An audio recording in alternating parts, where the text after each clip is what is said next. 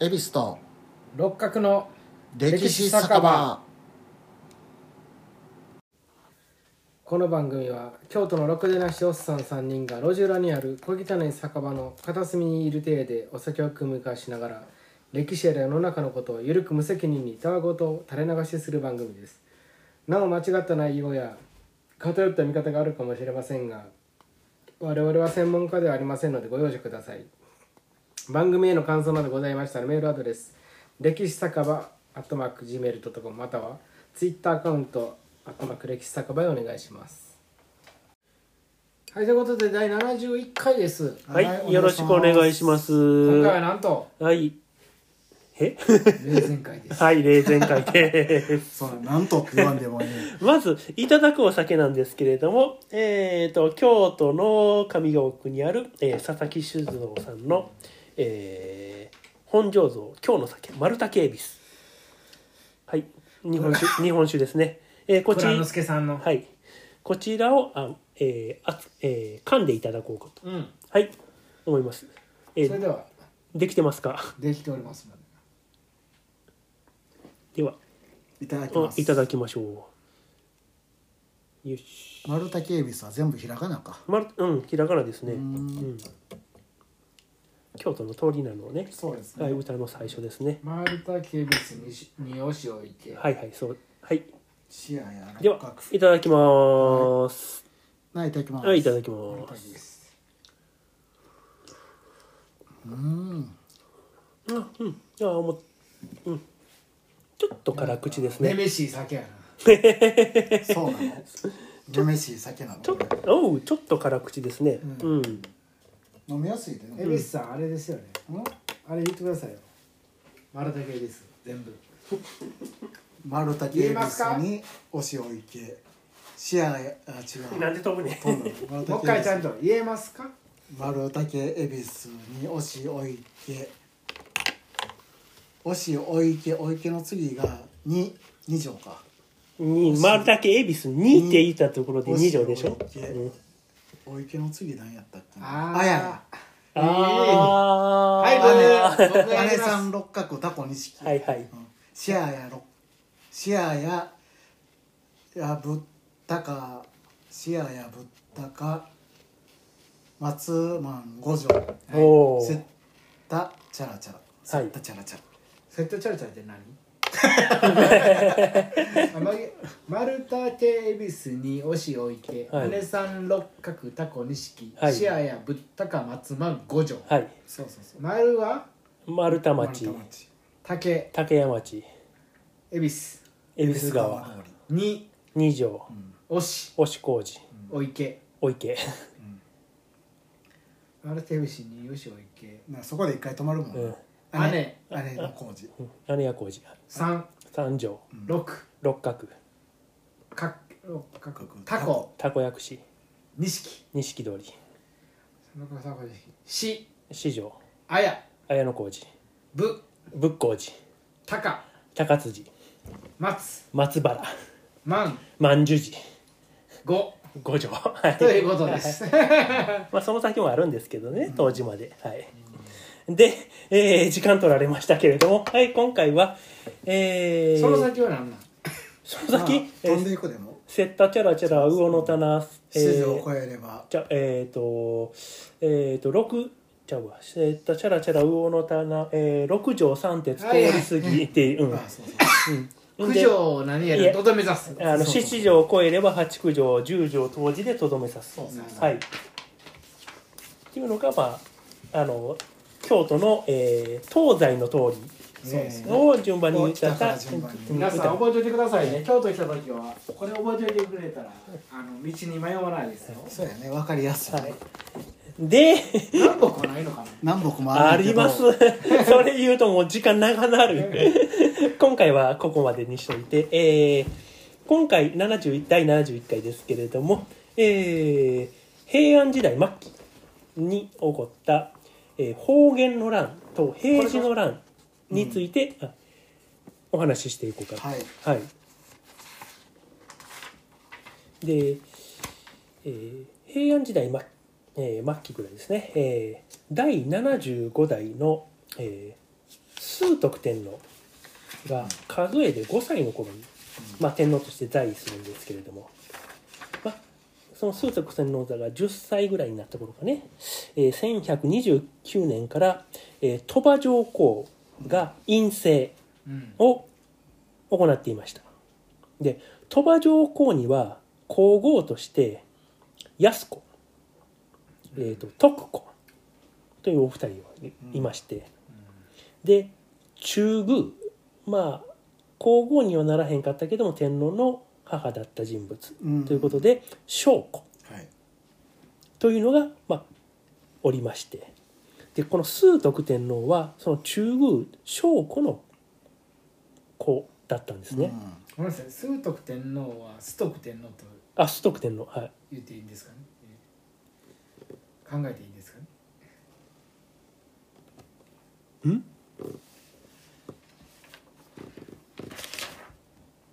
そうですね、崇徳天皇ですね。はい。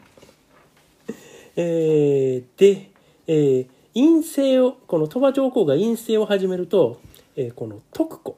まあ、後に美福本院というんですけれども、まあ、この人を寵愛して、1139年に成人親王、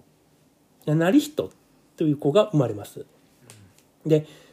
1141年に、えー鳥羽上皇はこの崇徳天皇からその時3歳の、えー成人、親王はい、に上位させてこの成人親王が、えー近衛天皇となります。まさしくはい、で翌年にその、えー、将校の方ですねこれが、えー体験門院というんですけれどもこの将校に、えー徳子を呪い殺そうとした嫌疑がかけられて出家に追いやられます。だからこのねその徳子とその将校の間はかなりバチバチうんやりあって権力的にはやり合ってたみたいです、まあ、これは天皇家の方の話なんですけれども、まあはいはで次摂関家の方の話なんですけれども1121年に、えー藤原の、えー忠真という人物が、まあ、ちょっと失脚してしまいまして、えー息子の忠道が関白うんとなります。で鳥羽鳥羽上皇のこの院政が始まるとこの忠真は政界に復帰してくるんですよ。でやすその娘の安子を鳥羽上皇に嫁がせるんです。うんたなだるほどねその時点でこの安子が39歳やったかなあ結構高齢ですね結構高齢だったので安子の間と鳥羽上皇の間に子供はなかったそうです。うんなるほどで関白の、えーまあ、その安子を、えー鳥羽上皇に嫁がせたことで関白の忠道よりも忠真の影響力が一度失脚してたのに影響力が大きくなってくるんですよ。へーそうなるとその忠真と忠道、まあ、親子なんですけど、うんこの関係が次第にちょっと悪化していくんですよ。なるほどねで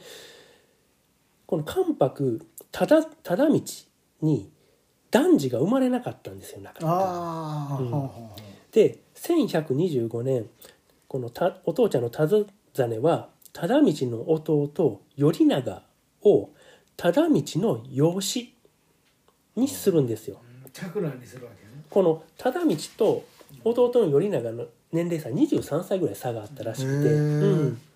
で忠真の、まあ、後継としてこの弟をう据えようとするんです、なほどはいはいんところが一個1100飛ばしでしようと思ったんだけどねところが1143年、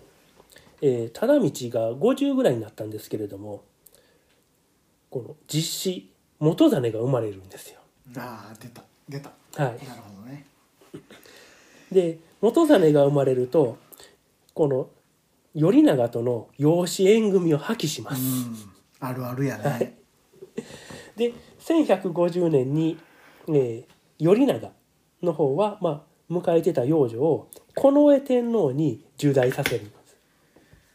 まあ、まあ、代理御所に、うんまあ、入れるんですよ、それに対抗して忠真も養女を従代させうんなどしてこのまあ忠真頼長と忠道というのが構反発し合って、まあ、バチバチ対抗してるとそういう状況になっていくんです。摂関家ではい、で忠真は忠道に摂関職をた頼長に譲るよう要求しますけれども忠道はこれを拒否します。うんでそうなると忠真は摂関家のあの制定、まあ、摂関家が住む家っていうのが、えー東三条殿うんっていうのが、まあ、あったんですけれども、まあ、そことかそこにあった宝物の「えー手記大判」という、まあ、赤塗りの、まあ、朱朱赤塗りのその、箱えあの食事を出す台ああみたいなおのお盆みたいなはいうんあの足つきのやつね、うんはいはいそれが、まあ、その代々藤原家の、うんえー投資の長者といって藤原家のトップのものが代々受け継ぐものがあったんですけれども、草薙の剣みたいな、はい、三その東三条殿とこの手記大判を接収し投資の長者という藤原氏のトップの地位を剥奪して、おうえー頼長に与えますへえ強硬なことをするわしけしましたねはいでさらに頼長を内乱という、え ーこの天皇にうん上奏する文書とかを先に見る役職みたいなのがあるんですけれども、なるほどははいいそれを頼長にさせるんです、そうすることで関白忠道のその力を、まあ、形骸化を図るんですよ、削っていくわけだはいねただそれでまあ内乱となって権力を持ったえこの時に摂政は忠道の一応関あ摂政摂関のトップはもう忠道です、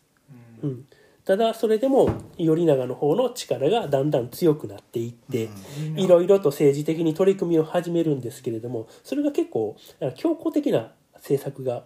あったらしくまあ旧金あのーすっごい複雑やなだから複雑ですよ、複雑鳥だ羽ねはい、上皇も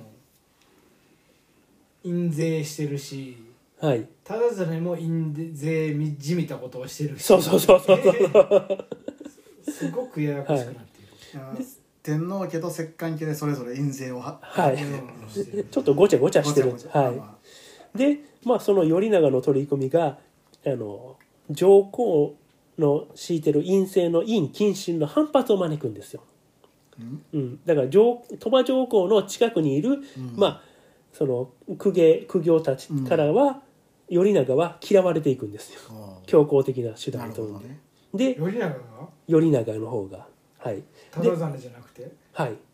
で1151年に、えー従者同士のいさかいを口実に、うん藤原の、えー家成って、えー最終的に、えー、小二うん左衛門徳まで上がる人物なんですけれども、この家成の邸宅を破壊するという事件を起こすんですよマジで誰がえー頼長が。はいそういうことを起こすので鳥羽法王この時はもう出家してるの鳥羽法王の心象も悪化していくんですよ。うんめちゃくちゃしようなってこいつで、えー、忠道の方は美福門院さっきの徳子ですね、うんはい、と連携して摂関の地位を保持しようんうというふうにします、うんうんうん、今動かんとこうととりあえず、まあ、美福門院味方につけといたら美福門院は鳥羽上皇に寵愛されてるから鳥羽上皇の後ろ盾はうん得られるんではないかっちょっとていう様子見を書いて考えではいないかなとは思いますね。で1155年子供がいないまま、えー76代の近衛天皇が17歳で崩御します。おーそうなんやそんな若さでで後継者には崇徳天上皇の第一王子えー重仁親王が有力だったんですけれども、うんぶこの美福門院徳子さんですね、と忠道は、えーその重仁親王がその天皇になるとすあの崇徳天皇がうん院政を敷くことになると、うんそれは阻みたいと。なるほどというのも崇徳天皇というのはこの徳子さんではなくてうん翔子さんの子なんで自分翔の子子じさゃんないからねはい翔子さんの血のあの力の方がうあのんあの強くなるのを恐れて、うんその阻止するために美福門院のよ養子となっていた森仁親王を擁立するようとするんですよ。まあ言うたらストック上皇か今はえー、即上皇です、うんはい、が邪魔なわけやねはいただこの森仁親王というのは、えーその後に後白河天皇となる、えー正仁親王の子供なんですよ。ああなるほど、うんなのでそのお父ちゃん健在で天皇になってへんのにうん息子が天皇になったらどうなんやっていうの話があるね話が。ありますあったのと、うんまあ、森仁親王が元服前であったことから、うんまだ幼いとはい、えーその一旦合森仁親王の父親で近衛天皇の兄うんでもあるその森仁の父正仁親王が中継ぎで後白河天皇として即位するんですよそうなんやはいへこーの人が日の本一の大天狗になるそんな流れで後白河天皇になったんやなったみたいですねへ。ーうんそうなんたまたまっていうかなんていうか、ただへーこの近衛天皇17歳で亡くなったんですけれども、んそのまあん病気がちではあったんですよ。うんそのことをこの忠道関白あ摂関うん家のトップ忠道が他に漏らさないようにしていたこともあって鳥羽法皇にはそういう状況を報告してたんですけれども鳥羽法皇を信じてなかったんですよへー息子が病気だっていうのも。ああそうなんやなので周囲も突然に亡くなったああというふうに思われるんですうよ。んすると暗殺か怪しいなすると世間ではこの近衛天皇の死は忠実と頼長が呪い殺したんではないかというそういう噂が流陰れ謀始めます。うんはいまあ、まだこの頃はまだ神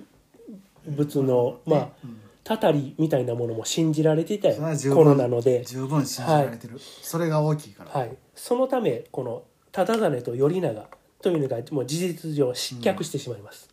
はい、で忠実は頼長を謹慎させてで娘の公用院、まあ、娘安子さん、えー鳥羽天皇にあの嫁いだ安子さんを通じて信頼の回復を図るんですけれどもこの年の12月にこの安子さん亡くなるんですよ。ああなるほそのためその望みが断たれてしまいます。で翌1156年まあその後鳥羽じゃあ後鳥羽じゃご、えー後白河天皇の新体制の基盤を整えようとするんですけれどもそれが整わないうちに今度は鳥羽法皇が病に倒れてどおお7月2日に崩御します。なるほどすると上皇が軍を挙げるという風文、まあ、崇徳上皇が、うんうん、軍を挙げるんではないかという風文が広まってそういう噂が流れていくと、で勅命により、えー、ケビー氏が召集されうてん京都中の武家の動きを停止するという措置が取られますケビー氏は天皇の近くで守る人やったっけ警察機関みたいな感じなんだ警察、うん、どうなんやろ公安とかそっちなんかなうんうんで、えーさらに8日、えーとえー鳥羽法皇を亡くなられて6日後ですね、えー、忠実と頼長が荘園から軍兵を集めることを停止するっっていう後白河天皇の御臨時ってまあその天皇の秘書みたいな人たちがそういうあ命令を発布するんですけれども、うんそれが、えー諸国に下されるんですけれども。そそれれが兵隊を集めることを禁止したとあこいつらが兵隊集めんのは、うんあ集めたらあかんよっていうのを各国に出すんへですよ。はえい、で同時にそのまあその天皇の、えー師匠みたいな集まりの、そのクロードっていうのがあるんですけれどもそのクロードの、えー高梨のとし、えー、利成うんという人物と、えー源の義朝、えーうん頼朝のお父ちゃんですね、の随兵が、えー東三条殿に乱入してこの邸宅を勃艦します。へ勃漢この勃漢というのは、謀反人に対する財産の没収でありおー頼長に謀反の罪がかけられたということを意味するんですよ。なるほどねうんはいはいでこの一連の措置は後白河天皇から発せられているんですけれどもそれをとし取り仕切っていたのは後白河天皇の乳母の夫で乳母の夫はいうん後白河天皇の近親の宋親税ではないかとも言われています。なるほどはい、あのマツケンの清盛の時にうん貞夫がやってたあの親税ですね。あー僕見てへんからなあーそうかれうん清盛はえーまあもともとは藤原の、えー道則っていうんですけれども、はい、で追い詰められた定実と頼長は挙兵して局面を打開するしかなくなっています。はいで崇徳上皇も自らに危害が及ぶのを恐れて、まあ、軍を挙げるという風文広まってるんで、で、えーえーよ9日の夜中に少数の金、えー側近を連れて、えー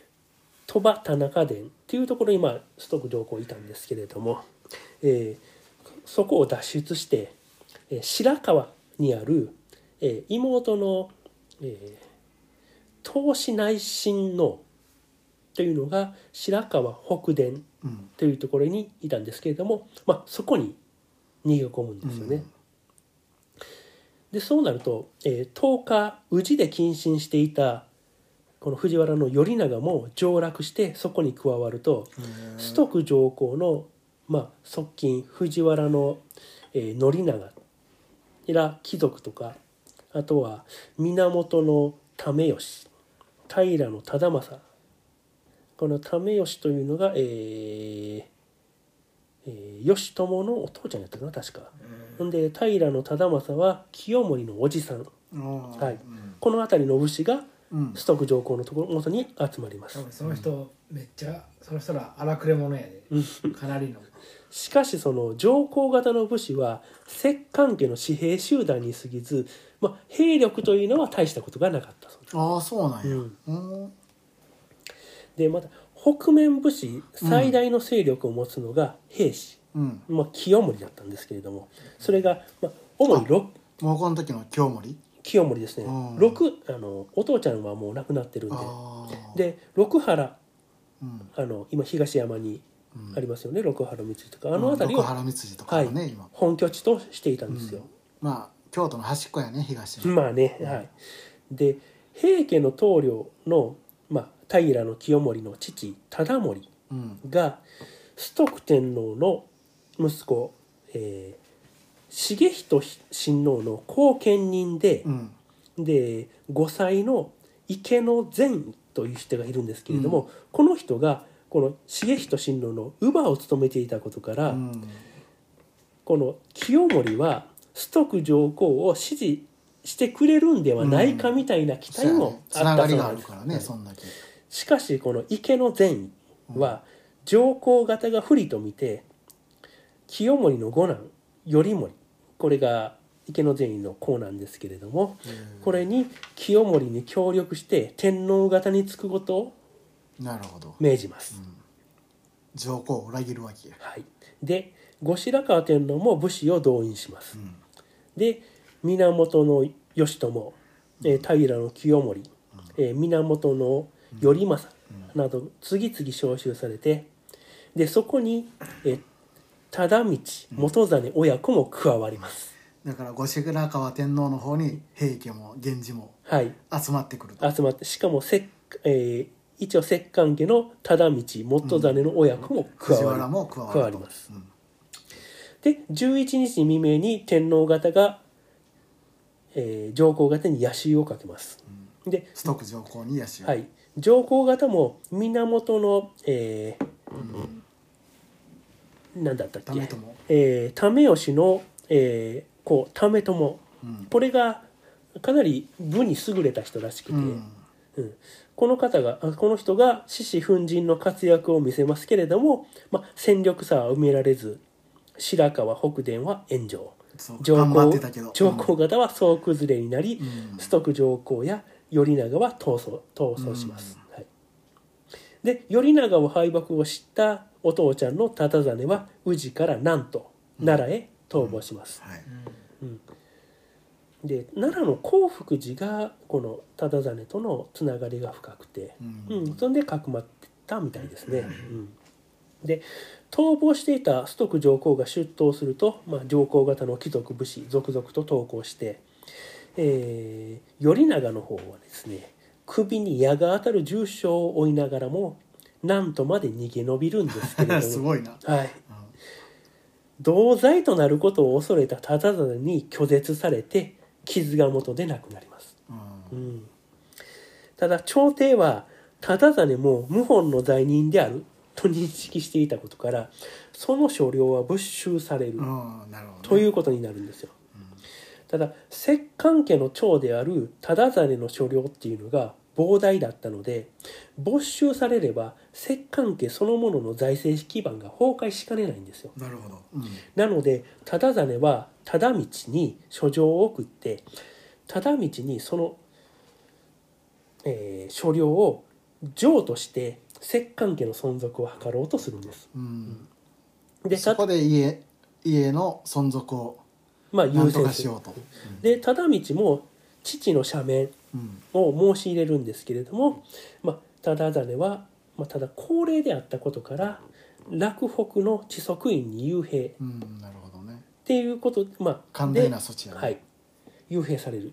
ということになります。で忠種の所領は忠道への譲渡が譲渡の手続きをすることで没収を免れるんですけれどもうまいこと言ったねはいそこ、忠長の所領は没収されます。うんでまた忠道はその当時のとうん長者に戻るんですけれども、それは天皇からの指令命指令でその宇治長者に戻ることになるんですけれども、それまでは摂関家のそういう人事っていうのは宇治長者うんがすることになってたんですけれどもそういう人事権にを天皇天皇にがはい、うん介入されるなるほどということになるんですよ。なるほどねでまた荘園管理のための武力組織というのも解体されて摂関家のその勢力というのが大幅に後退していくということになこりこます。がターニングやないかな摂関家が赤くなっていくはい、ここから武士の時代になっていくそうですね、な後はい、で崇徳上皇は、えー、讃岐へ入る、うんかわいそうはい、で武士に対する処罰というのが厳しくて300年以上公的には行われていなかった死刑うんというのが復活して、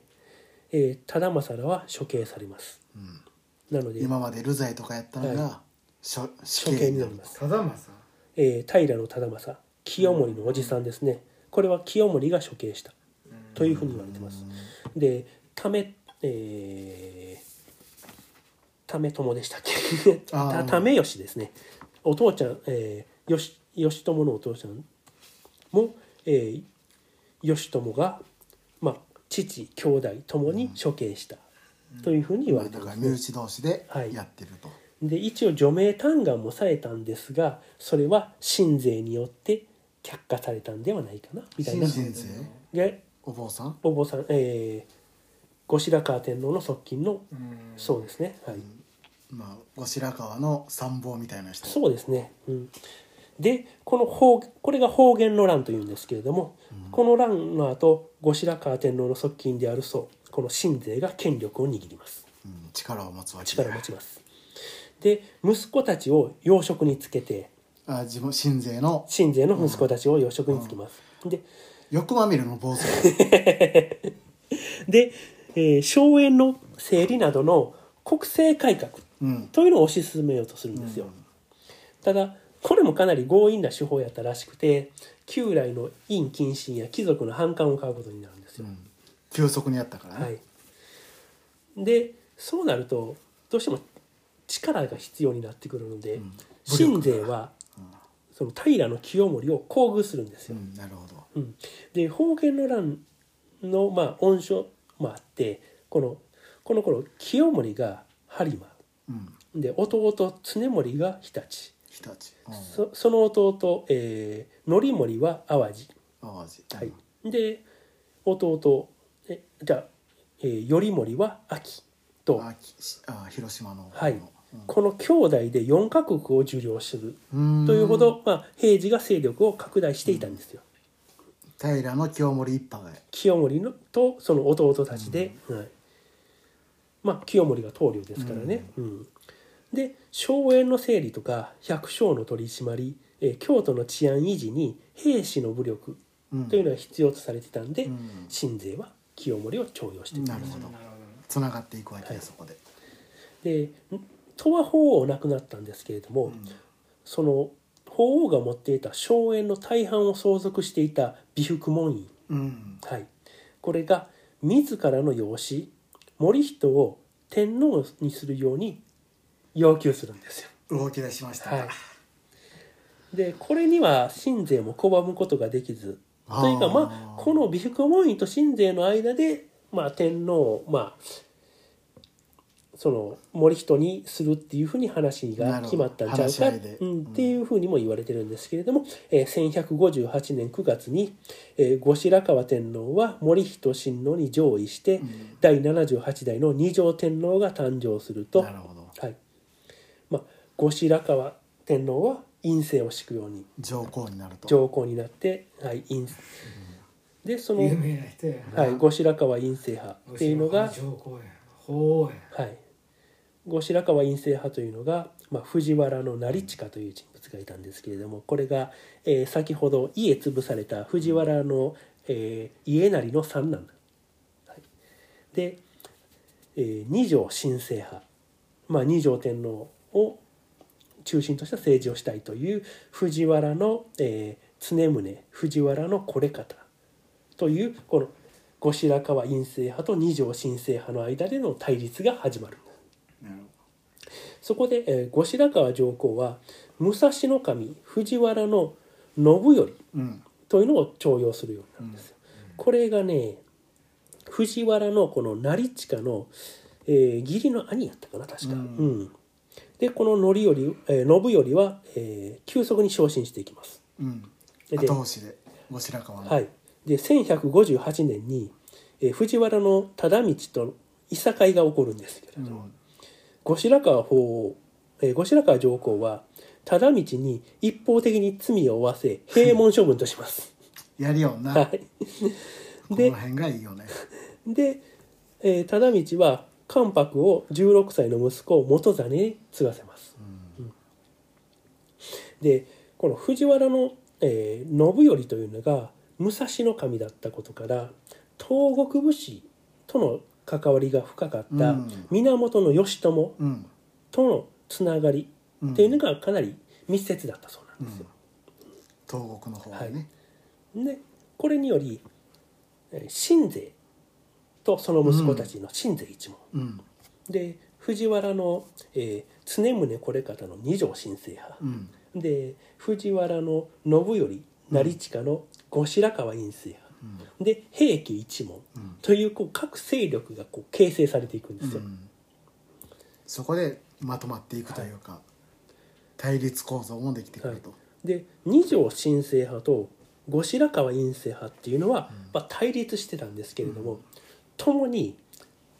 信勢邪魔やなと。うんあこいつ邪魔になってきたななってくるのかこいついらんよな、うんという点では一致してたんですよ。なるほどね敵の敵は味方やはい、あそのため、えー平治元年12月9日、えー1160年の1月ですね深夜、えー清盛が熊野に熊野三段に、まあ、いること、うん熊野詣のために、えー紀伊へ赴い赴いてと隙をついて、藤原の、えーいえー信頼は、えー源義朝らと、えー、院院御所まあ、うん後白河ーうんあの上皇がい住た、んでるとこだねはい、住んでるその三条殿を襲撃して、後白河上皇とその姉の身柄を確保してうん確保しますで新勢一門はすでに逃亡してたんですけへれどもえ息子らは翌日ことごとく捕らえられます、で新勢も14日えー山城の国田原宇治田原でしょうねあおそらあくなるほど宇治田に原、うん、隠れてるところを発見されて自害します、南の方やねはい京都の、どうもなんか箱の中に入っあの入れられて土の中を見られて竹筒だけでこの空気穴作って確立したそうなんですけれどもそれを埋めたやつらがこの捕まって自白して掘り起こされたらしいまあです拷ね。問されたかもしれないな、うんうんそうやろうねはい、でこれにより藤原の信頼が政権を掌握するようになってくるんです。で京都で異変を知った、えー清あき京都での異変を知った清盛、うんまあ、これはそう動揺して九州に落ち延びようかというふうなことも考えるんですけれどそのも時は播磨にいたのかないえあの熊野詣で紀伊あに一緒に行ってんの、はい、清盛が紀伊に行ってる間なんです。ああそうかはいそうか、で、えー清盛が、えー太宰府の長官をうん命じられていたことから、まうあ、ん九州とのつながりもあるので、ああ九州に落ち延びようかという、うんそういう話もしたんですけれどあったんですけれども、まあ、紀伊の武士である湯浅重宗、えーじゃあ宗茂らの協力によって、えー17日に京都に戻ってきます。うんでその間に伊賀や伊勢の、まあ、平治に味方するその一族老党というのが合流します、だから帰り道に集まってきた集まってくるんですよ、で新税打倒を果たし信頼が用済みとなった二条新政 派は25日に、えー、後白河上皇を仁和寺へ脱出させるんですよおお、はい後白河を後仁白和寺河へ、まあというのもその新税と親しかった内大臣の三条公則うんという人が、うまあ、清盛を説得するとともに、二条新政派と接触して二条天皇をの六原へを脱出させるという計画を立てるんですよ。ううんんそれを聞いた後白河上皇は仁和寺へ脱出します、で日付が変わった深夜に二条天皇を清盛邸がある六原へ移動させます、えーはい、すると摂関家の藤原の忠道をはじめ苦行らが次々と六原へ集まり清盛は一気に官軍となりますああここではいああ二条天皇がおって摂関家らが、おってはい、次々と集まってくるのでなるほど、はいここで官軍になれるわけ、はい、で藤原の信頼と源義朝の討伐令を受けた清盛うんというのは嫡男のえー重盛と弟頼盛に出陣を命じますだからみね源の、えー、誰やったっけ今言うたえー源源はえー義朝ですか義朝か、いが属軍になるわけ、うん、はい俗軍になりますで義朝はクーデターのために少数の軍勢を秘密裏に集めていただけで大規模な合戦を想定ししていなかったんですようん、うん、なので東国の武士とかも招集せずに少数だけでクーデあーそのこうなるほクどーデターを行ったそうなんです。んなので、えーその平家の軍と、まあ、この頼朝義朝の軍と,、というので戦闘が行われるんですけれども、まあ、清盛はその代理、まあ、御所ですよね、うんそこが戦場になるのを避けるために一旦出兵させて、んその後撤退しながら六原の方にようんおびき寄せて叩くという作戦を立てるんですよ。清盛もそうやって御所を守ろうとしてる一応守ろうとはしてるんですよ。長州とは違うねでで、えー藤原の、とえー義朝も決死の覚悟で、まあ、六原に迫るんですけれども、えー兵士軍と源の頼政軍の攻撃を受けて六条河原で敗北逃走することになります。六条河原でか、はいああ確かに六原は近いもんねそうですね。はい、で義朝は東国への脱出を試みますけれども、えー三男い三男やったかな、えー頼朝とは近江ではぐれます。うんで次男と次男の友長とえー四男の義門を、えー、落ち度狩り落ち武者狩りでこれで失って自身も尾張で殺害されます。うんで捕らえられた、えー長男義平は六条河原で処刑されて、えーえー頼朝も近江で捕らえられうてん処刑されそうになるんですけれども、えー清清盛のママ母である池の善をにの嘆願により除名されます有名な話だよね、吉平って源の吉平源義平ですあ終わりで捕まっちゃうんやえいやよしそれ、えー義朝です終わりですか殺害されるのは吉平どこで死んだって義平は処刑されます、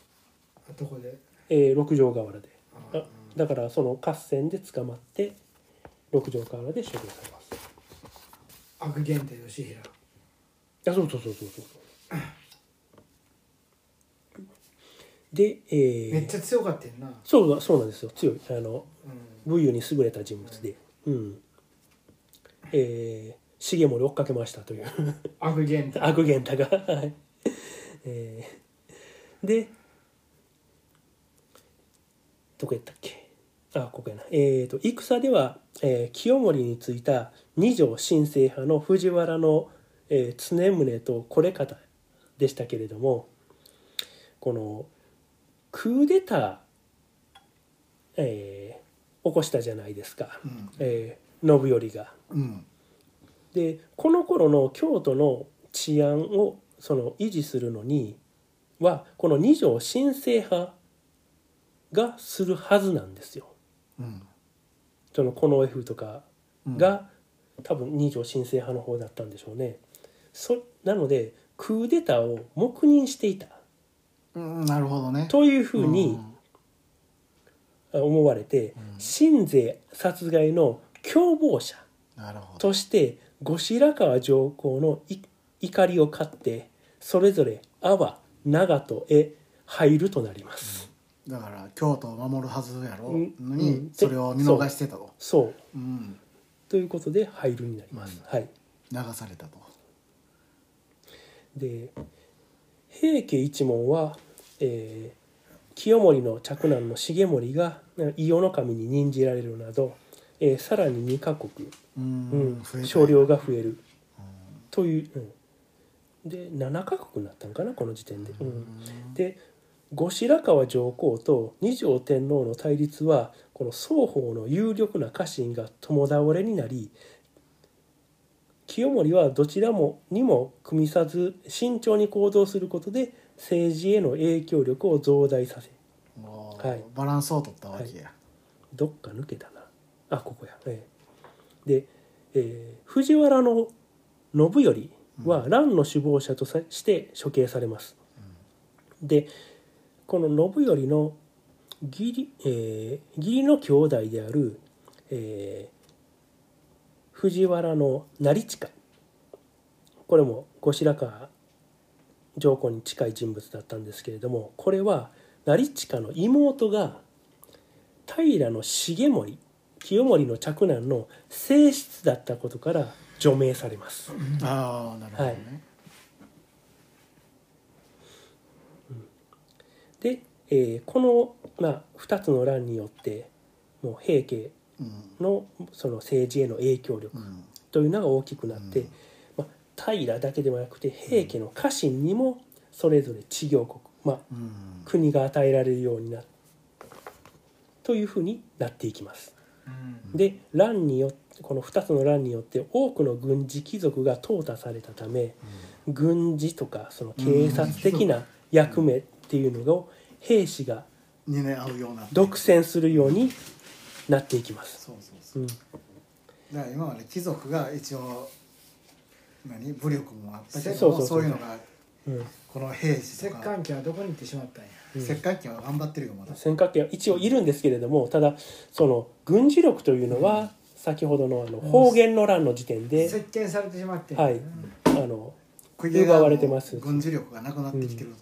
からそもそもないやん軍事力やもともとあってもともとはあったんです荘園を管理するそうですそのに兵を使ったりとかいうのはしてたんですけれどもがだから兵士の勢力がでかくなうんなり平す時ぎや源氏とかが向こうサイドに言わせたらでかくなりすぎたうんでかくなってもう上がらへんようになってきたと、で要は武力やもうんなん武力をで朝廷におけるその武家の地位を確立した清盛は1160年にえー小、えー小3位もうとなり出世したね出世してます。はい、小三民ね小三位ですね。はい。なのでまあ方言の乱でその摂関家がまあ勢力を失って平治の乱でその武士の中でもその平治がうんより大きな力を持つようになってここから平治政権創設、武家の時代の武家が武家の台頭してくると、はい、なのでこの方言の乱平治の乱がその貴族社会から武家社会への転換期ではないかそうですねというふうに言われているんですね。うんまあ、えー方言の乱平治の乱こんなところでございます。はいだから貴族社会からこの武家社会に変わる流れですよ、うん流れですね。あのシンプルに言うと喧嘩強いやつ が偉い偉いって話ですよねはいだから武力強いやつを頼ってしまってうん天皇方があごめんなさいもう一回言いますわシンプルに言うと喧嘩強いやつが偉いって話ですよねでそもうですでも ねでもねその情勢を見極める目っていうのが、うんもう、政治力ね、うんうんまあ清盛はそれは喧嘩強いやつを利用できるやつがおったってことだよ清盛はそのうまいことをその、そう利用されてたと思ったけど実は利用してたうんとかね、勝つ方あー勝そうちそうそうそう勝ち馬に乗ってた、うんうん、力を持ちながらもこっちへもって言うこと聞けじゃなくて力持ちながらどっち強いやろこっちにつけみたいな感じで、ただ最初後白河は利用してたつもりやったうんそういう武力あの武士たちが、はいただそれがだんだん利用される側になっていく、なんか血筋とか役職っていうのは後付けでうん結局強いやつが勝つっていう構図はやっぱりあうんある、まあ地方で力をつけてたからね、うん兵士も源氏も、うん兵隊を集めれるだけの力をうん持ってきてたから、でまあその役職とか地地位とか血筋とかで来てるけど、うんでもあどっかの瞬間であれってまあその中であれ俺の方が強くないみたいな、うんそうそうまあ自分の方があれなんか動かせるやんっていうふうにはなってくるやん、今度はこうなったら俺こうしたら勝てるやんみたいな、そうそれで行って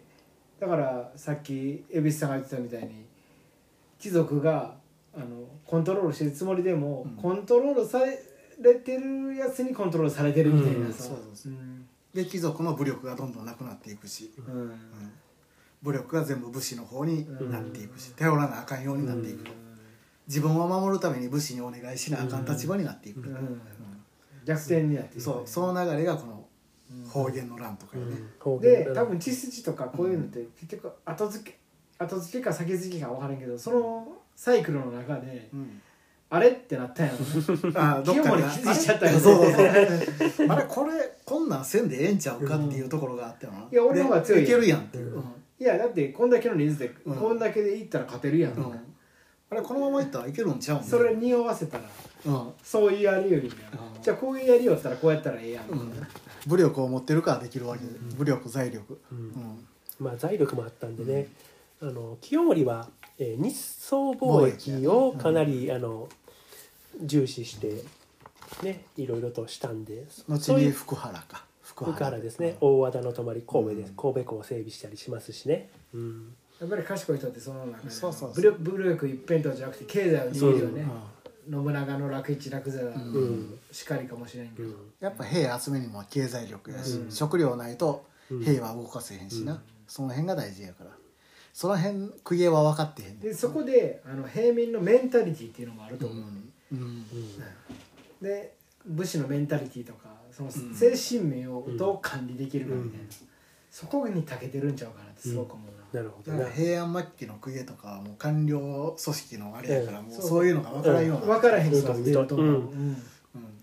だからこういう転換が起こるわけよね、うんそうそうそうフランス革命ってそういう最たるもんやと思うねんけど、ちょっとフランス革命はでもそれ最たるもんやと思うね、まあそうああいうのって、そういうのことやがと思うあのコントロールできへん人たちが、うんあのそうなって最終的に、うんあのおうだ断頭台に連れて行かれたっていうことで、うんうんあって、うだんからそういう流れやね、まあ、そんな感じです。はいはいはあい、ありりががととうございうましたはいありがとうございました